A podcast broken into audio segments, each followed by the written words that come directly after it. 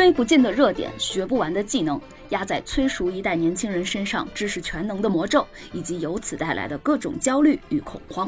应对这些问题，我们播客一窍不通，认为以好奇为牵引，寻找各行各业各个领域的高手，从他们身上学习经验，获得洞察，在对谈中变强才是硬道理。那为了贯彻这一理念，更为了让更多听友朋友们和我们一起在对谈中变强，我们将联合几位播客圈的好友主播们联手办票大的。六月六号星期日，我们将在北京中关村举办名为“大声客厅”的趣味线下沙龙活动。一窍不通也为大家特别邀请来了几位上过我们节目的有趣又有料的高手，他们是研究网文十多年的北京大学教授邵彦军，研究饭圈人设等话题的青年学者王玉素，以及被誉为中国整容第一刀的陈焕然老师。这三位高手将会零距离的给大家讲述他们各自的观察研究，聊他们的经验故事，更会加更版现场回答听友们的提问。除此之外，我们还特别花心思的设置了不少打破社恐的游戏环节。总之就是保证来的朋友们都能畅快聊起来，而且在回家之前能收获至少一个真正的高手朋友。欢迎大家报名，详情报名信息会在 show notes 里展示。温馨提示：名额有限，报名从速，而且请认真填写报名表单哦。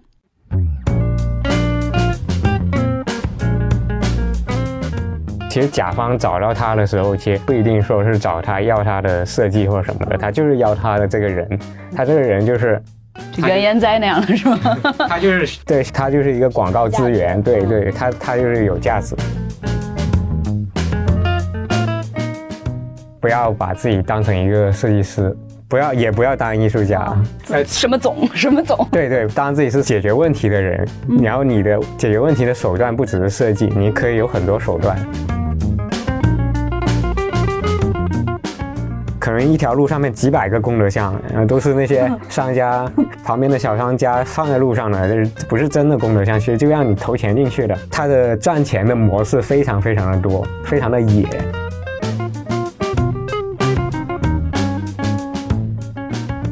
欢迎大家收听本期一窍不通，我是主播小 PO，我是舒阳。我们这档播客是为了陪大家一起用满满的好奇心来感受世界的参差多态，所以每期节目我们都会请来不同领域的高手作为嘉宾，一起讨论一些有趣的话题。我们这次请来的是一位年轻有为的艺术家、设计师，他也是一位地产大亨，是突利房地产公司的拥有者，是城乡结合部家具收藏家和鉴赏家，也是在建筑行业率先实现 3D 打印盖楼的别墅设计师。他叫黄河山，黄总跟我们打声招呼吧。大家好，我是黄河山，请叫我黄总。好，我们先播放一段黄总的别墅宣传片。土豪们比拼物质的年代已悄然而去，现今追逐的是品味的潮流，又叫泥石流。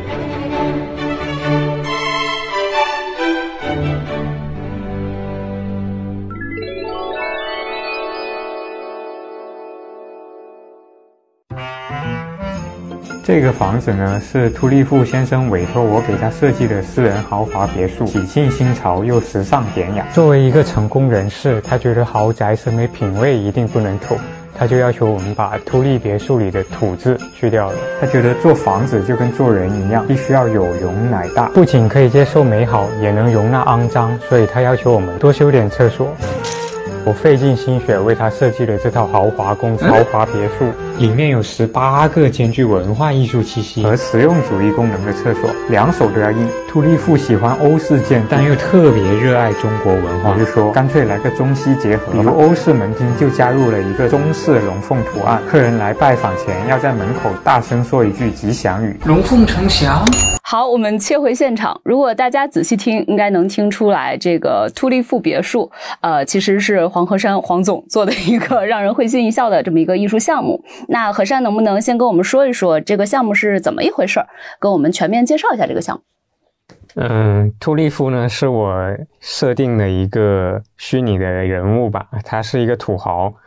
嗯，是搞房地产发家的。他平时呢，可能也也没什么特别的兴趣爱好，然后文化程度可能也不太高，但是呢，就是非常有钱，所以呢，他会用他的钱去聘请我这个设计师来给他做一些奇奇怪怪的项目。嗯嗯嗯，多奇怪，给我们具体展开说一说。嗯，比如说他可能会在城市里面做一栋完全是保健行业的大楼，就是全是按摩呀、足疗啊这样的大楼。然后他呢也可能会做一个嗯巨型的臭豆腐店，就是那个臭豆腐呢。全是靠一个鼓风机把臭豆腐的香味向城市飘散的那种，但是这个店是非常巨型的，嗯，还有就很多吧，还有一个游乐场，但是这个游乐场呢，里面的设施都是根据嗯一些现现现实世界里面不会有的，但是经常会讨论的话题来做的一些设想吧，嗯。就是你当时怎么会想出来要做这么一个项目的？就是我们现在跳出来说，就是你不是黄总，我们就是这个设计师黄河山来说这个事儿的话，就当时怎么会想出来要做这么一个项目？嗯，当时其实是因为我自己有一种讲故事的一个欲望嘛，然后故事的话，它需要有人物，需要一个具体的呃情节去去。构建一个世界，所以当时就想了一个秃利夫的形象，然后用它来讲一些故事。我是希望它是能代表中国比较广泛的一种人群的生活的日常的这么一个形象。嗯，广泛的人群，但是它不是代表的是土豪吗？就是中国已经实现了 土豪变成广泛人群。他是他是土豪，但是他做的事就是。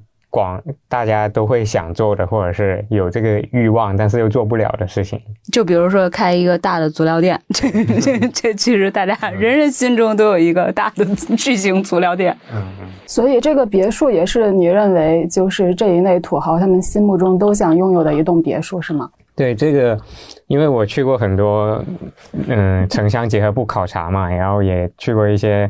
嗯，比较有钱的农村的地方，他们一般建房子呢，都会按照这种欧式的宫廷风的这种建筑风格去设计建造，然后会用一些很浮夸的材料或者是颜色去装饰他的房子，就是可能是一种比较中国现在比较常见的一种富人审美吧。嗯。嗯，所以其实通过这个故事也好，或者说这个艺术项目也好，其实你更多的是想要去展现这一波人他们的一种审美品味。我不会说就展现这一波人吧，但是他们是一个在我观察里面一个比较明显，然后又比较有趣的一个现象。嗯，所以我会首先想到了就会用它来做。嗯，那就是你怎么评价就是这一类的审美和？嗯，我觉得可能是一个很很正常的现象吧。毕竟现在是中国人都开始慢慢有钱了，但是呢，可能在文化或者是审美上面还有很多缺失的地方。但是直接大家所能接受就是国外的东西都是好的，然后大家都会羡慕那种欧美的宫廷生活呀，那种贵族生活呀。大家有钱了，但是又还没有形成自己。嗯，所谓中国化一点的审美之前，大家肯定会自然而然的就会想到已经形成的、已经使用很多年、大家认可的一种审美的趋势吧。嗯嗯，那您觉得您是可以共情这种审美的吗？嗯，可以啊。就如果我很有钱的话，我可能也会搞一个这样的房子。哎，我看你自己在那个知乎上面写这个项目嘛，然后标题写了一个叫“社会主义初级阶段赛博朋克的诗意”，就是你能不能给我们讲一下？因为这里面套了好多词嘛，就是你心目中这个社会主义初级阶段以及这个赛博朋克，它是都是什么？都代表什么？嗯，首先社会主义的话，就是它给我们的印象就是一种很中国嘛，中国就是一个很典型的社会主义国家嘛。所以我会在做的时候体现中国的这种元素。中国，我我所认认为的中国就是现在，它是一个商业化可能几十年了，就改革开放之后几十年之后，大家都会有一定的资金或者说预算去做一些事情，不像刚开始一穷二白那种状态。所以它呢，在材料上面可能会选用一些。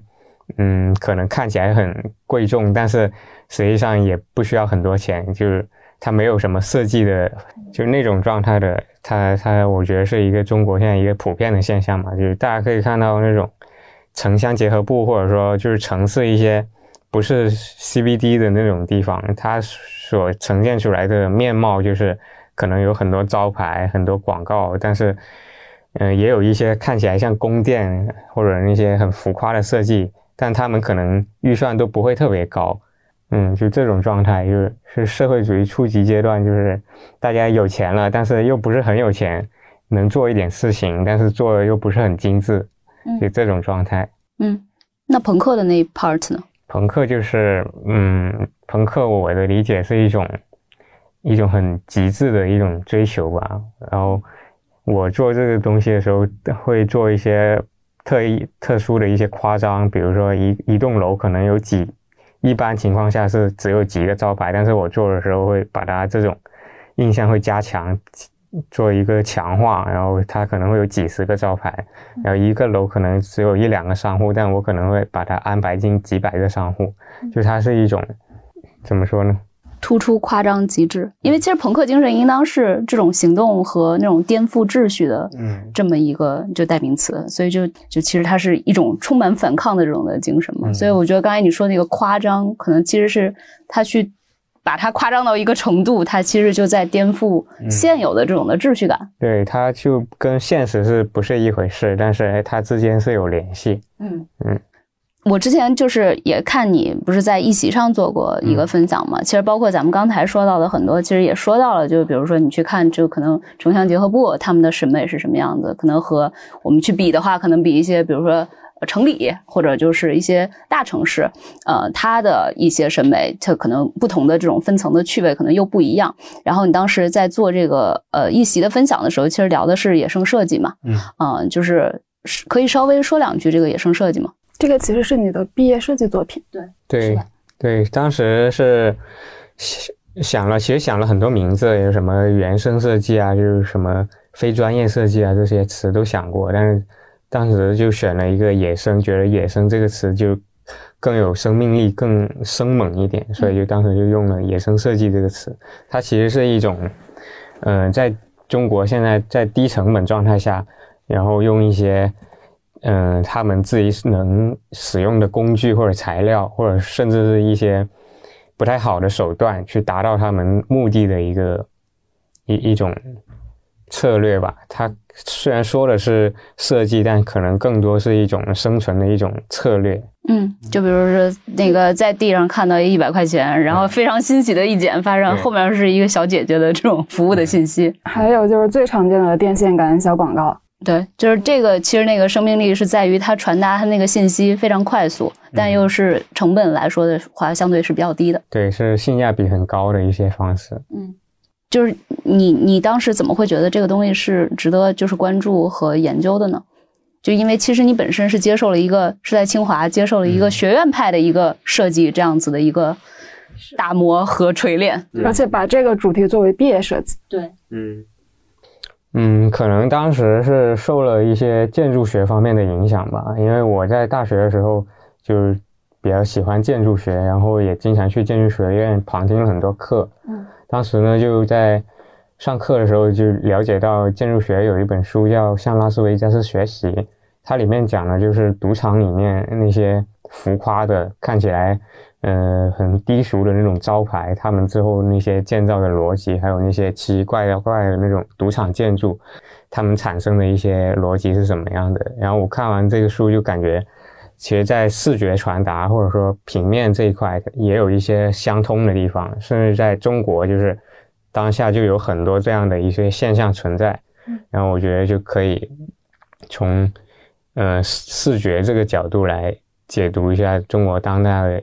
这种街头的这种景象，它是怎么形成的？然后它有什么意义，或者说对于设计学，我们传统的设计学的能带来一些什么样的启发？所以当时就决定去做它。嗯，向纳斯维加斯学习这本书，它是不是其实是有自己想要主张或倡导的设计理念的？这能跟我们听友和我们介绍一下吗？因为其实拉斯维加斯我也去过，让我想一想，就是它很它挺魔幻的，因为本身就是在沙漠上面建出来的一个像绿洲一样的存在嘛。但你我还可能就对于这个建筑本身，你要说迁移到中国的语境下，我不会想到说是你那个提及的那些野野生设计的，还是说他们的共同点就是实用主义呢？嗯。嗯，三连问。其实我觉得可能，呃，拉斯维加斯这本书，或者说他所提现提倡的这种理念，它的价值在于，他当时美国或者说世界上的建筑学的学科是处于一种现代主义建筑，就或者说是国际主义建筑的这么一个时期。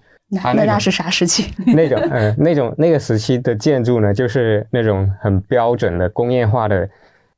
就柯布西耶的那种，嗯，还要再稍微厚一点吧，就是。我的天哪！标准的，就像那个单元楼、写字楼，呃，不是那个那个以前咱们那个民房似的那种。不不是，就是那种玻璃大楼。哦。方方正正的，很很整洁，很理性，然后没有什么情感和表达。对，没有什么错误，呃，不会有什么新奇的东西，就是都是一套很标准的模式，然后这个模式是非常科学、非常理性的。然后它里面的成本啊或者什么的都是一样的，对，可以可以通过计算算出来的。就是当时在那个情况下，大家可能多多少少都对这种建筑已经产生一种恐惧感了，就是太冰冷、太没有人情味了。所以就在这个时候，他们文丘里他那帮人提出了这些新的对于建筑的理解之后，大家可能。又又可能会回回归到更人文一点的、更有、更更有趣一点的这种建筑上面去。嗯嗯嗯。所以其实它和你后面说到的这个野生设计，可能更多的那个共性是在于，就是很有趣的那一面，人民发挥创造力的那一面。嗯，可以这么理解吗？嗯，我觉得是吧。嗯，因为毕竟拉斯维加斯的那些楼可是很贵的，就但是咱们这个社会主义初级阶段赛博朋克的诗意，相对来说还是比较低廉的嘛。嗯，对。嗯。就刚才，那你也提到了说这本书启发到你嘛？但是其实你在学院里面去接受这个训练的时候，难道没有在设计史这块有过这种颠覆概念，或者一些就咱们说到的这种的呃反完全的这种的现代主义这种纯理性的不夹杂情感的这些设计的一种颠覆吗？就是没有这样子的一种教育吗？就有有是有的，就是而且这种其实是一个特别理想的状态下，就是你说所说的这种教育，就是。大家都会很很按着他那个提纲或者是教学的步骤来学的话，就是大家可能会会去学到这个东西，或者说是一个，就这是一种特别理想化的状态。但实际上，可能大家对这个的感知或者说对这个问题的重视，其实并没有那么强。就可能大家心里呃都知道呃可能会有会有那么一回事，但没有人会很专门去。用到实践里面哦。对，就是大家可能普遍的还是一种，嗯，哎，怎么怎么形容这个事情呢？就是那种我知道了，他在之前就是确实有意义，他在之前也确实挺好的。嗯。可是你要说我变成一个设计师，当做乙方的时候，我可能照样就被卷到平常的这种的正常生活和工作里了。对对对。所以。所以，那其实你的同学什么的，或者说你自己在做设计的时候，比如说，如果要面临一个甲方的时候，你会是什么状态呢？你你你当过乙方吗？当过。嗯嗯，就是什么一个状态呢？呃，有是有一些，就是可能更普遍的存在，就是甲方都会要求你有一按照一个比较既定的已有的，他们都见过的一些套路会去做，这种是比较。正常的一种商业的设计的一个程序吧，就这种流程都是按那个大家都知道的来，然后可能会，然后也会有一少部分他是想寻求一点突破的，然后选想要一点不一样的东西，他就会让更让你的，嗯，你所能做的东西会更加可能性会更多一点。嗯嗯，就是就是总结一下，就是甲方有。不好的也有相对来说比较好的，也也不能说不好吧，就是他们比较死板，对吧？需求不一样，嗯，需求不一样。就因为野生设计是您的那个毕业设计主题嘛，就这个主题在就你的同龄同龄的同学中间，是不是也是非常的独树一帜的？如果如果我说是的话，好像有点自夸的嫌疑。独树一一帜就是一个非常中性的词。嗯 嗯嗯，算算是吧。对对，因为我看就您的公号的文章，就你在。就是讲述这个野生设计的时候，你用过很多词来调侃主流设计师，像居高临下、高姿态、矫情、偏见、套路、无趣。所以我会觉得您是一个相对有比较强的批判性的一个设计师。所以我想问的是，就这种批判性的态度是属于你个人的呢，还是说其实这这在设计圈子里是很正常的？就这种自黑呀、自我调侃。就是说我不是针对你们哪个人，在场的全是垃圾。我觉得可能在设计圈的一小部分人里面，这个是一个常态吧。因为设计圈其实很大，它有很多不同类型的人。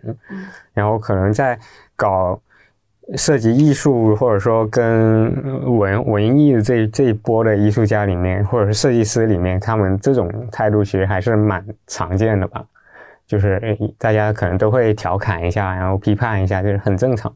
但是也有一波就是设计师，他们其实不嗯不太关注这些这种道理性的这种东西吧，理论理论性的东西，他就嗯这个东西能做的能能有钱就行了，嗯，甲方能满意能给钱就 OK。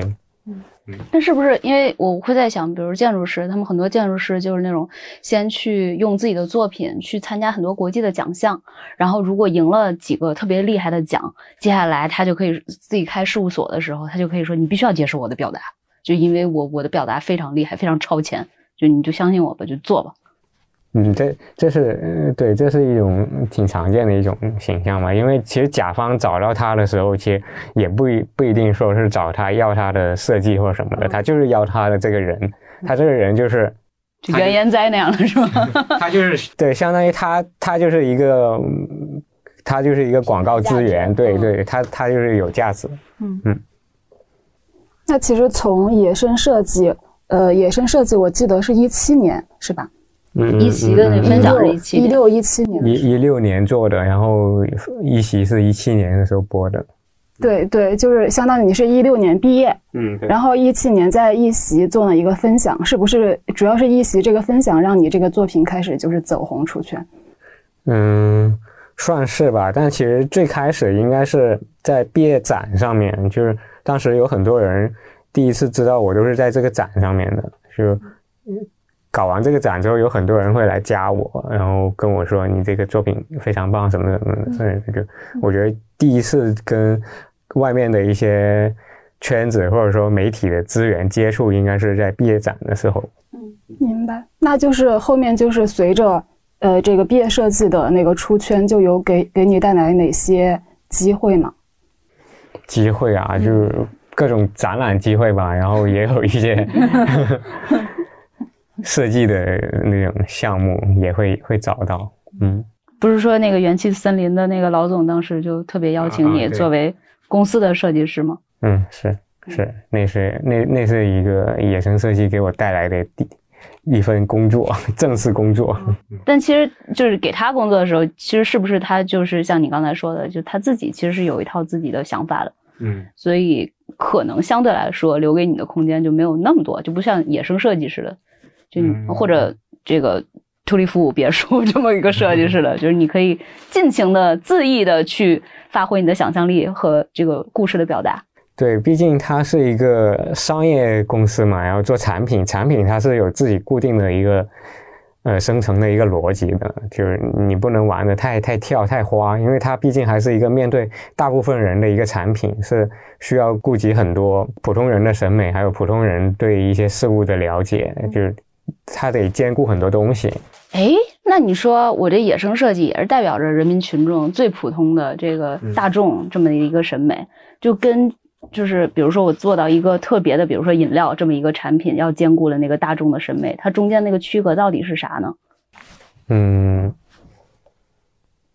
可能是就是一个饮料的话，它是要涉及大众的审美，但是这种审美跟野生设计里面那种审美不是一回事，是不一样的。他们的审美是更加让人有一种感受美好，或者是一种对美好的一种向往的那种感觉的。然后野生设计它倒没有说一定要向往美好啊什么的，就更多的是传递信息，是吗？那我说饮饮料，我再多问一句，那个以前那个椰汁。就是椰树牌椰汁，对 对对，上面啪啦啦写好多字的那个，那个是不是趋近于野生设计呢？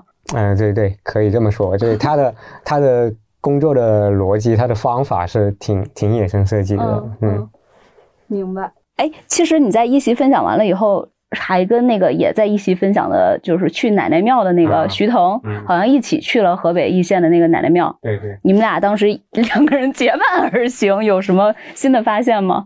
你们都这么关注野生？嗯，他他我去的时候他已经去过了，他是带我去看的。然后我们当时去的时候，他就一路领领着我看嘛。然后路上会特别多之前可能没有。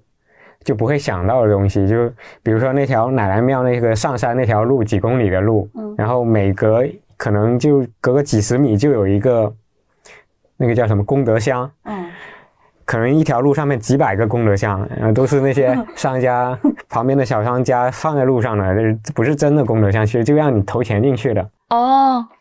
就就是他的赚钱的模式非常非常的多，非常的野。嗯，还有什么吗？多跟我们分享俩。啊，还有那里我估计是聚集了他们河北那那附近的所有的乞讨的人员。我还以为是野生设计师。呃，野生设计师也是。就他们的乞讨会玩出什么花样吗？嗯嗯，也不不会说玩出什么花样嘛，就是。它非常的密集。哦，你就你一条小路，可能上面十几个乞讨的人员，因为它是一个 去宗教去拜神的一个地方嘛，然后大家都一个比较虔诚的心态，然后这种时候你看到一个乞丐，你就很自然而然可能给点钱什么的，嗯，所以就就吸引了大量的乞丐在那条路上面，聚众乞讨，嗯，就是要发挥这个地方的一个最大价值，就像那个拉面哥似的。不是也是一堆拍视频的，后来就全都聚集到拉面哥那附近了。嗯，就利用最大化利用这个资源。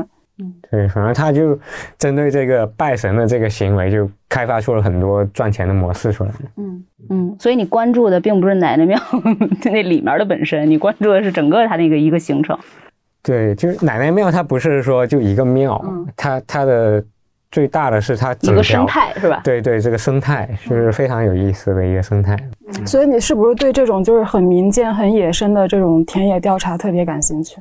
对，因为 我觉得他们是，嗯，因为他们有很多好玩的策略，或者说一些好玩的方式去吸引人也好，去赚钱也好，嗯，就我觉得是可以从中有很多启发，或者是可以学习的地方。嗯嗯。哎，刚才其实你也说到了，就是后面的机会，就是有很多，比如说展览啊什么的，找上了你嘛。嗯，那你觉不觉得可能更多的你在做的是一个艺术家，就是艺术作品？嗯，就是设计和艺术这个之间是有一个相对，就我我我能想象到它一定是有一个模糊一点的边界的嘛。但是两者的最大的区别是什么呢？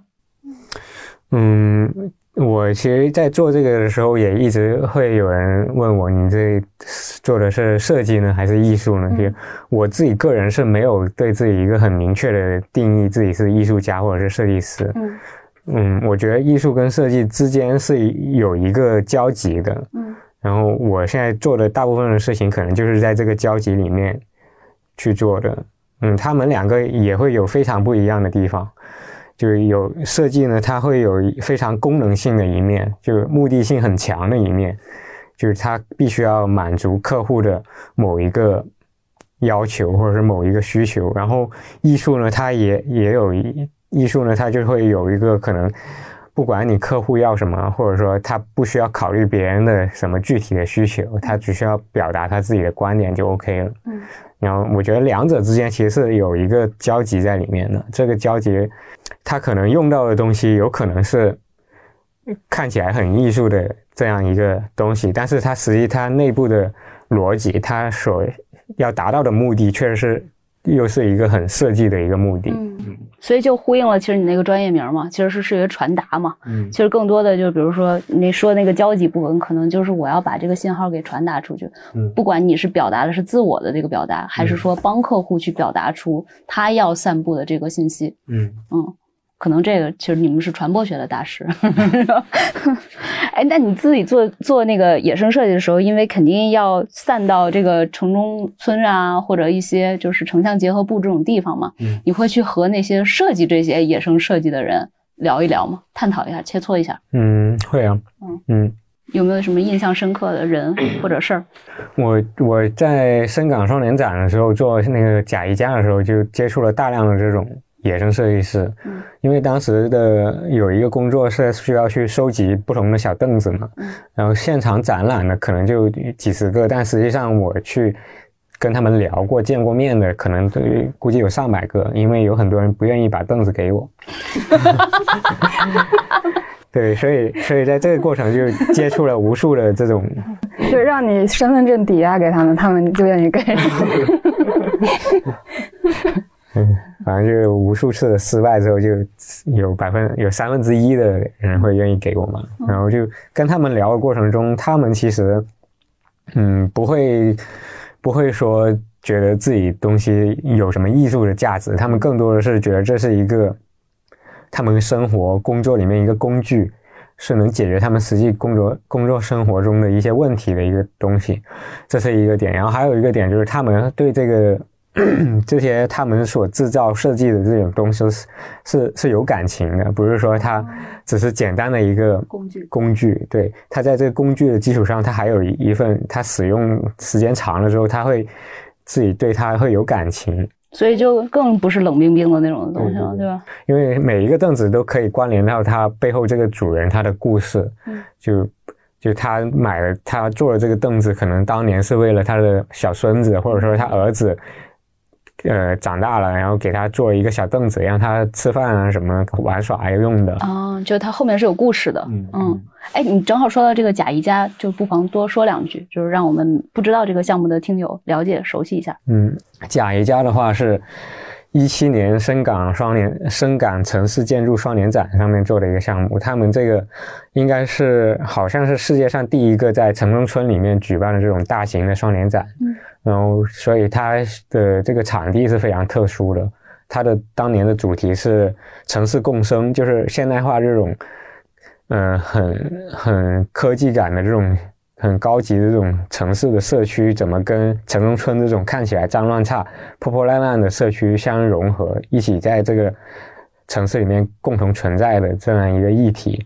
然后，因为它是一个建筑展嘛，讲的都是空间啊什么的。然后我当时为参加这个展，就需要一个跟空间有关的这样一个点去跟它切切入到这个展览里面去。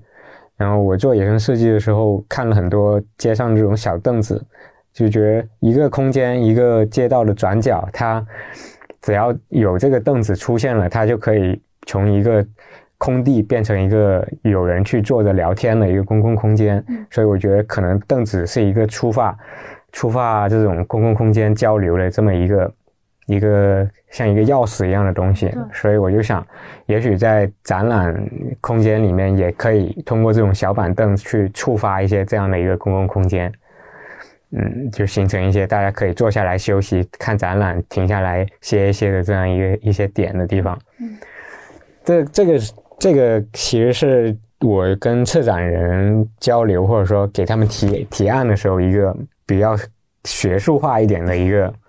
一个概念，但其实我在网上去展现这个项目的时候，又是另一套东西。是，嗯，当因为他在网上知道他的人是其实是贾宜家嘛，就是贾宜家是他在网络上的名字，但他在实际展览里面跟策展人对接的时候，他的他的名字是叫叫城中村家具交换计划，是一个这样的一个名字，就。我跟策展人交流的时候是没有提过就贾一家这个事情，是因为我觉得城中村的人他们可能不太能够理解是为什么我这个东西要叫贾一家，嗯、是不是？对，是他们不太理解那不会用两套不同的话语体系呢？因为在贾一家这个是我在对他网上宣传这一方面的一个 一个策略策略，对，一个策略。因为你要在网上，你想传播这个事情，它肯定不能用什么城中村家具交换计划这种这么看起来有点学术，然后不太听能听懂的这这么一个这个题目来讲它，所以我就用了一套 像讲故事一样的一个一个逻辑去在网上把它进行一个重新的一个转述了一遍嘛，就是用另一种方式把这个家具交换计划转述了一遍。嗯，交换的那个点是什么呢？就交换的话，因为像这种展览啊，这种活动，它都会展览方他都会买一些家具、一些凳子供参观的人使用嘛。就是他们买的都是那种工业化生产的凳子，然后这种凳子呢，可能都是大家都见过，没什么特点的工业化生产出来的东西。然后因为我要做一个凳子嘛，然后我正好我就可以去找这种城中村里面这些人，他们自己手工做这种凳子，就各式各样的，然后比较有趣的、有故事的。那这他们这些人的凳子跟我们展览买回来的这些工业化的凳子做一个交换，一个是这种城中村居民他们可以得到一个工业化生产的质量很好的一些凳子，然后我们展览呢又可以得到一些城中村里面人提供的很有趣的好玩的这种有故事的凳子，就两方互相交换一下，就是大家一一个是这种实际使用功能的一种交换，还有一个就是那种。他们里里面这种文化的人文属性的这种温度，可以又可以进行一个传递。所以他们没有后来把那些凳凳子回收嘛，就是收回来就还给他们。没有没有，换都换了，他们不会不会再再要的，而且这个还的这个是一个工作量挺大的，嗯，成本挺高的。他们会问什么吗？比如说你这多少钱？会问吗？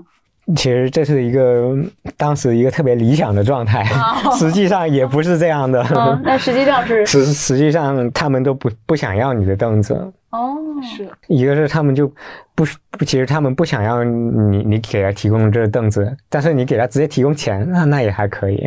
哦，所以他们不不需要这个，他直接你就直接说我想用多少钱买你这把凳子，反而更直接一些，是吧？是是是所以事实上，你们的操作不是凳子换凳子，是钱换凳子。对，理想与现实总是不能完全一致。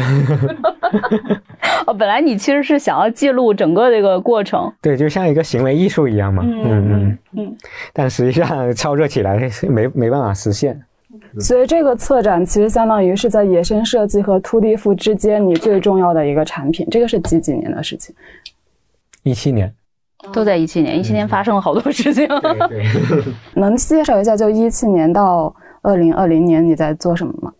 一七年结束之后呢，我我又有一段时间跑去呃开画室去了，就是就开就是做完那那些展之后就跟我们一样从事教育行业。对。哎，你们现在是在就教育行业对，开启民智。开画室其实就是教学生考美院一类的没有没有，东西是吧？我我们当时是嗯，可能是偏向于那种兴趣爱好类型的，不是考学类型的那哦种。就像少儿班似的那种感觉。嗯嗯，然后后来也觉得算了。对，然后觉得嗯不是不是很合适，然后之后呢就回北京嘛，然后回北京找工作，嗯然后正好那段时间有个公众号又给又推了一篇我的内容，嗯，当时正好就是元气森林的老板就是唐明生，他就就看到了，然后觉得可能可以过来试试，然后就那段时间又找工作，就正好又去了元气森林，嗯嗯，然后又又干了一段时间，嗯，然后发现还不是我想要的，嗯然后又不干了，然后现在就开始自己搞图利富的事情。嗯嗯，秃利富你是怎么设想它的呢？就是它未来会做成一个什么样子的大生态、大作品？我看了一下，在淘宝上买秃利夫的相关周边，好像已经断货了，九百九十九，是吗？没有，其实是没有人买了。那一定要放在那里吗？就你怎么设想它？嗯，我一开始对它的从商业上面的设想，其实也没有想的太太宏大吧。我只只是觉得它是一个嗯一个 IP，一个能代表中国当下一种文化现象，或者说一种人们一种大家的脑子里想的东西，大家所焦虑的事情，通过突利富这样一个人物去表达。嗯。然后他在商业上面可能会有一些，比如说品牌的一些联名，然后还有就是像最常用的套路，就是像卖一些嗯产品产品一些周边的产品这样的。但你卖太贵了，九百九十九，你应该卖的亲民一点。那就是让别人不去买嘛。嗯嗯哦，所以你不想让人买。对，没有了嘛，就不卖了嘛，就但是我得告诉别别人之前是有这个东西的。哦哦，所以你你以后说的它的一些周边，可能就是别的一些周边，就用它的 IP 属性和这个形象去做一些周边。嗯嗯，因为那个我觉得那个形象还挺可爱的。我如果是一个便宜点的，比如说一件 T 恤啊什么的，我肯定会考虑购买的。我不不会不是考虑，我肯定会购买的。对对对对，就后面会出一些产品。嗯嗯嗯。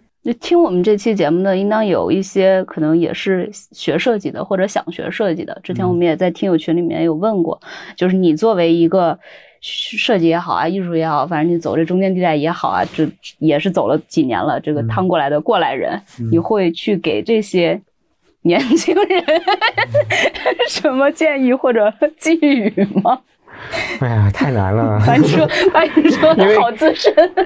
对，因为我自己很多事情我自己都没想明白，我还要去告诉别人要怎么做。但你会觉得有一些东西可能，其实比如说，包括咱们刚才说的，就是学院派的一个教育，整个这个教育的过程中，会去比如说压抑一些什么东西，或者他可能没有办法让你真正有一些表达空间的东西在吗？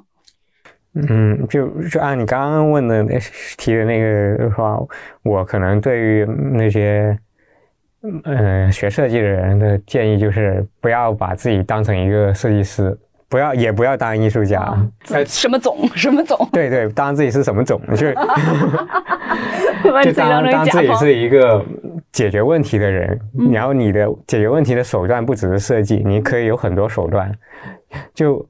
我我这几年做一个做事情的时候，有一个对自己的体会，就是可能以前在学校的时候，大家老师强调的都是一个设计师，然后以前的教育，设计师的教育又很容易让你陷入到一个只是画个图，画个图，画个好好看的图案，要做一些漂亮的东西，就这种状态下面，然后其实这样的话，你在这个。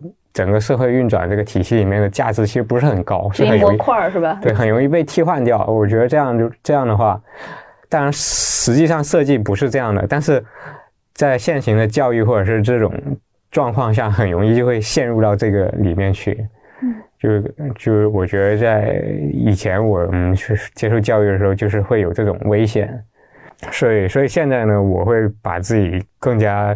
不会定义成一个艺术家或者设计师，而去帮别人去解决问题的样这样一个角色。嗯，就别那么死板的嵌入到一个就是一个大的一个东西里面。能不能理解成为成为一个有领导力的乙方？那那太难了，你还要领导甲方，钱都不给你了。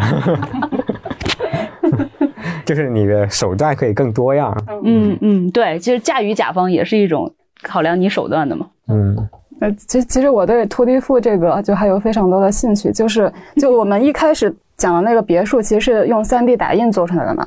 就除了用到 3D 打印，还有其他什么工具手段吗？因为我我看那个视频，其实构造还非常的复杂。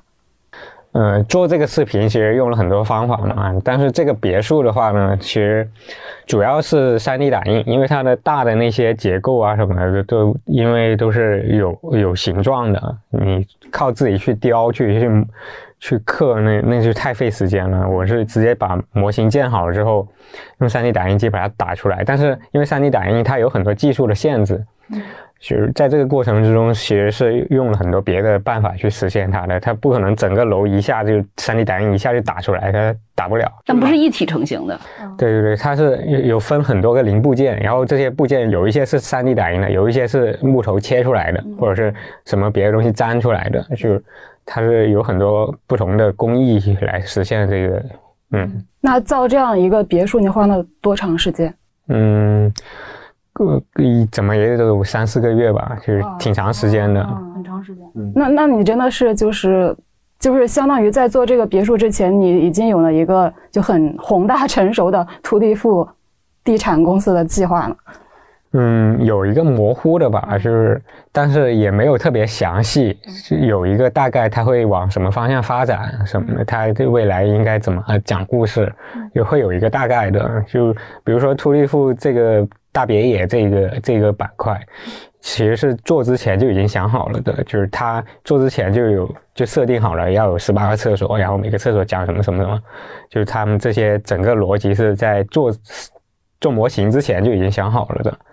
因为我对托利夫的他讲故事的模式，我自己有一个规划吧，他可能嗯很多故事讲故事的方式，比如说。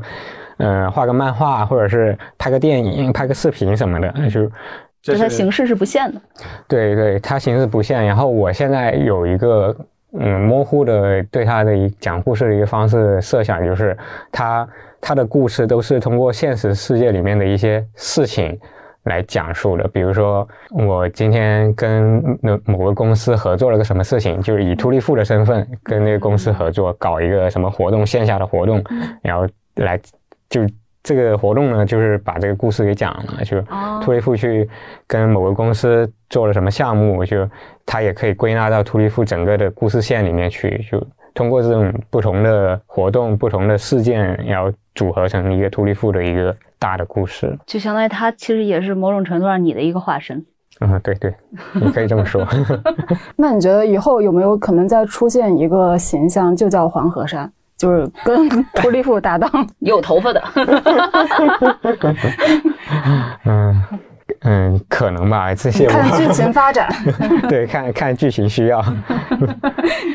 嗯，就这可能就是看这个项目它本身就是发展的过程中的一个自己的缘分了。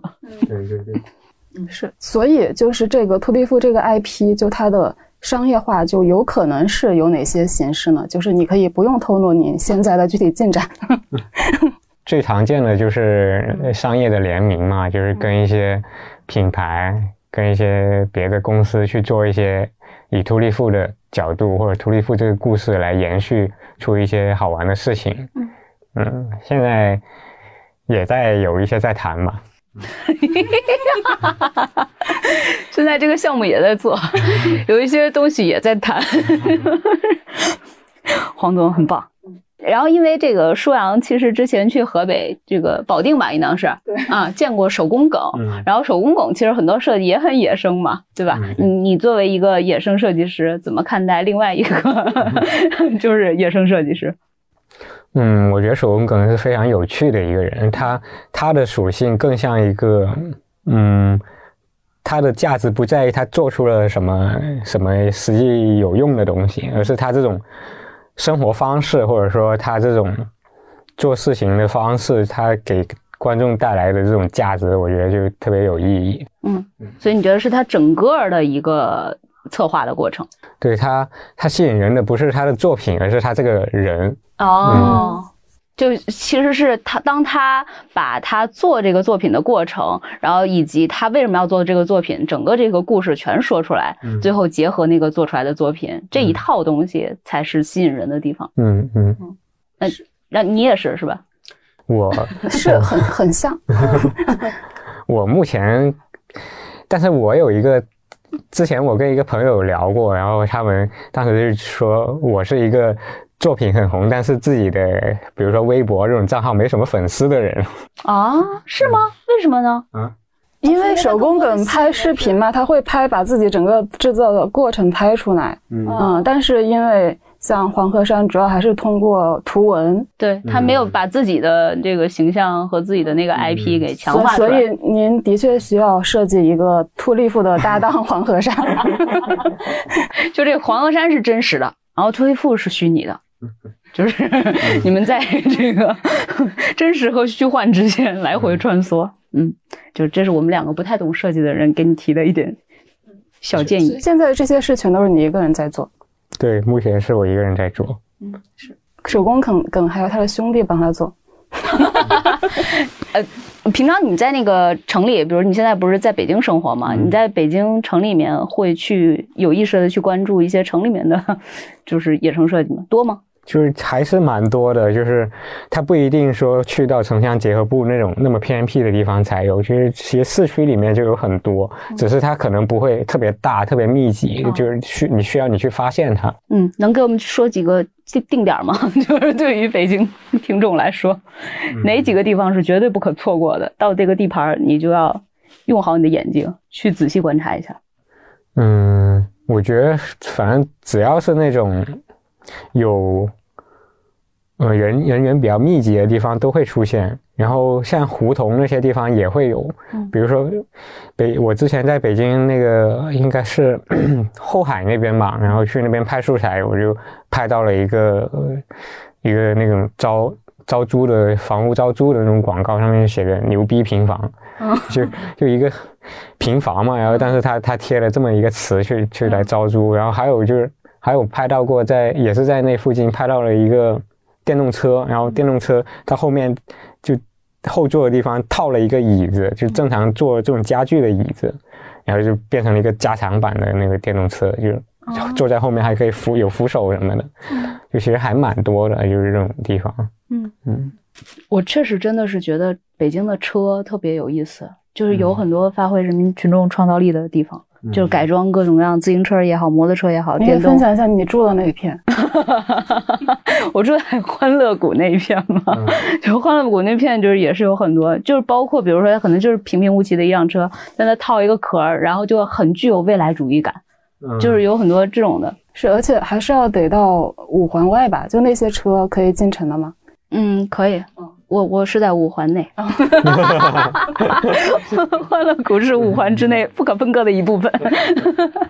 行，那我们基本上这期就先录到这里啊、非常感谢何山，呃，黄山的三个代表作，刚才咱们提到的《野生设计》《贾谊家》，还有《突利富》系列，都可以在他的公众号“黄河山”呃里面找到，然后进行了解。听众朋友们，如果还嫌不过瘾，想再追问一些问题，可以在评论区留下你的问题，或者关注我们的微信号“一窍不通 Pod”，加入我们的听友群以后，把你的问题抛出来。这两种方法，你的信息我们都会收到，并且来帮你问到让你满意的答案。如果你也认为本期节目有点意思，欢迎分享给你的朋友，也欢迎大家订阅以及评论。谢谢大家，也再次谢谢何山啊、再见。谢谢黄总。